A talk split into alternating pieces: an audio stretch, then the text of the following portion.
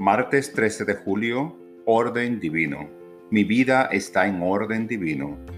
Cuando trabajo en pos de una meta que se desvía o se pospone, es natural que me sienta frustrado o decepcionado.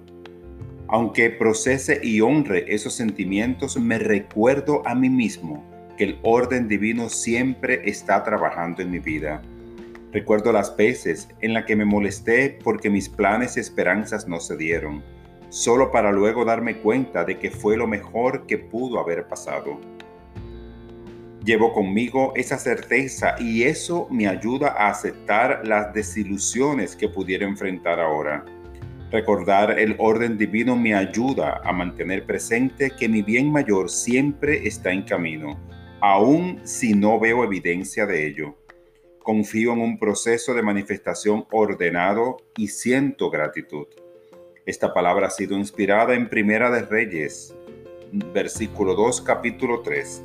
Cumple los mandamientos del Señor tu Dios y no te apartes de sus caminos. Así prosperarás en todo lo que hagas y en todo lo que emprendas.